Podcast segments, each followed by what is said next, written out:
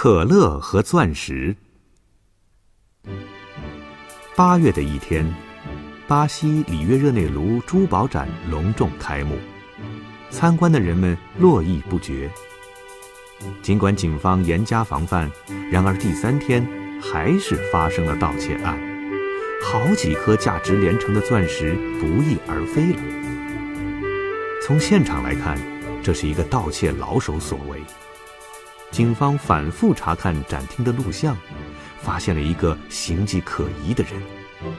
他虽然打扮的珠光宝气，像个贵夫人，但极有可能是化了妆的大盗托尼。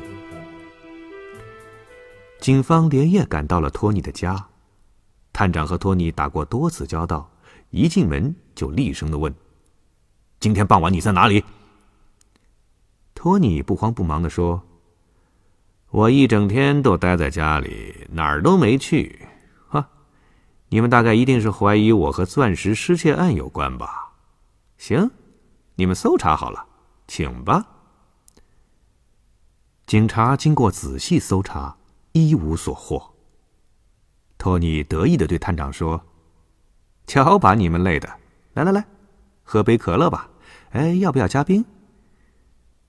说着，他倒了两杯可乐，加上冰块。